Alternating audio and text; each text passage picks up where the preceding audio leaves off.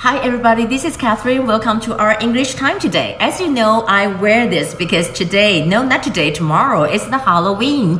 And well, I wish you all a happy Halloween day. It doesn't matter whether people ask you to trick them kind of uh, money or candies, but you don't do tricks to them, okay? So today's vocabulary, and we're talking about this. This is how we say that the Chinese fighter kind of intruded into Taiwan's ADIZ again.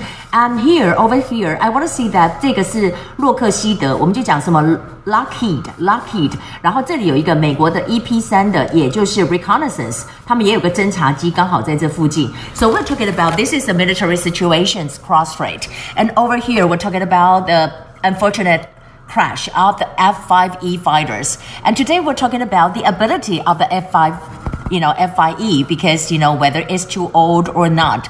But over here, the ROCAF, how do you say that? 这个大家看到，你会看到这个资料怎么念？你就是念 Republic of China Air Force，就是中华民国空军。就讲说呢，Well, we will gradually replace the F5E 或者是 F5F，因为它都是 F5 的系列，所以呢，他们就说他们会 gradually kind of uh, replace it。but actually, over here, we know that the Minister of National Defense 严德发，严德发部长呢，他有去看这个呃方冠蒙的这个家人，包括了他的太太，包括了他的妈妈。那在这里，他就讲到说呢，以后台东的第七联队就会开始做一些进一步的，刚刚呃慢慢的来办，慢慢的来办哈，大概是 will probably replace it in three years. But for my personal point of view, I think if that is too old and too dangerous, they should try to replace it as early as possible because you know this is human lives. I'm talking about the U.S. criticize China's sanctions on arms suppliers. We know that China just put sanctions on Lockheed Martin and also we're talking about the uh, they also do the sanctions on Raytheon，就是他们有一些提供给台湾 military trade、military sale 的这些公司，他们有制裁。那在这里我们就看到美国有一位助理国务卿啊，他就讲到，他是专门负责有关于国防的部分，他就讲说哈、啊，他说、啊、对于这个情形，It's not the first time that Beijing has threatened sanctions upon U.S. companies。他说这样是不对的。然后在这里他就讲说哈、啊，这样子的一个行为叫做什么 bullying behavior。We know about this vocabulary is a bullying. Bullying 就是霸凌嘛。你可以看到这个用法，bullying 啊，bullying behavior。bullying 是形容词。那如果说被霸凌，就是说哈，他们会不会 be bullied？be bullied 啊，b u l l i e d 哈。那你可以看到在这里，如果说 bullying 的话，在这里就是讲霸凌哈，就是 bullying，就是在国际上这也是一个 bullying。Or the China just put pressure on Taiwan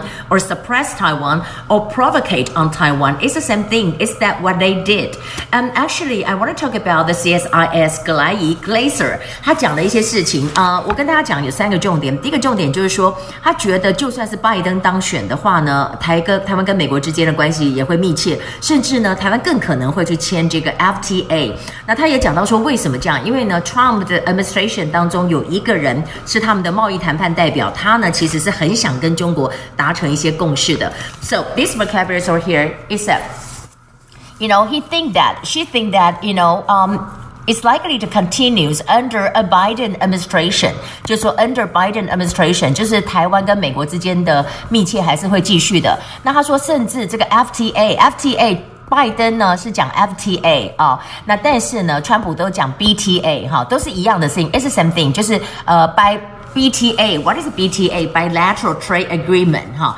那我们当然讲到这里，他就讲说，其实为什么他认为还是会签的原因，就不管谁当选，因为呢，他认为蔡英文总统做了一个非常政治上非常勇敢的动作，politically politically courageous step，就说什么样一个政治上勇敢的动作呢？就是去 lift the restrictions on U.S. pork and U.S. beef。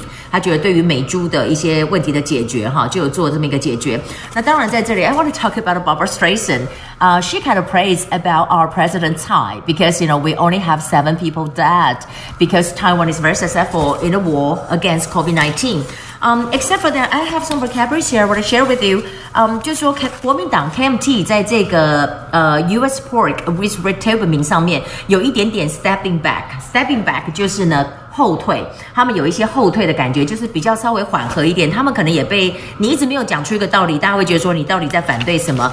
莱克多巴胺就是 r e c t i v a m i n e r e c t i v a m i n e。然后呢，再来就是说还有啊 residue，residue，residue 就是什么呢？就讲到这个呃残留的这个部分哈，并。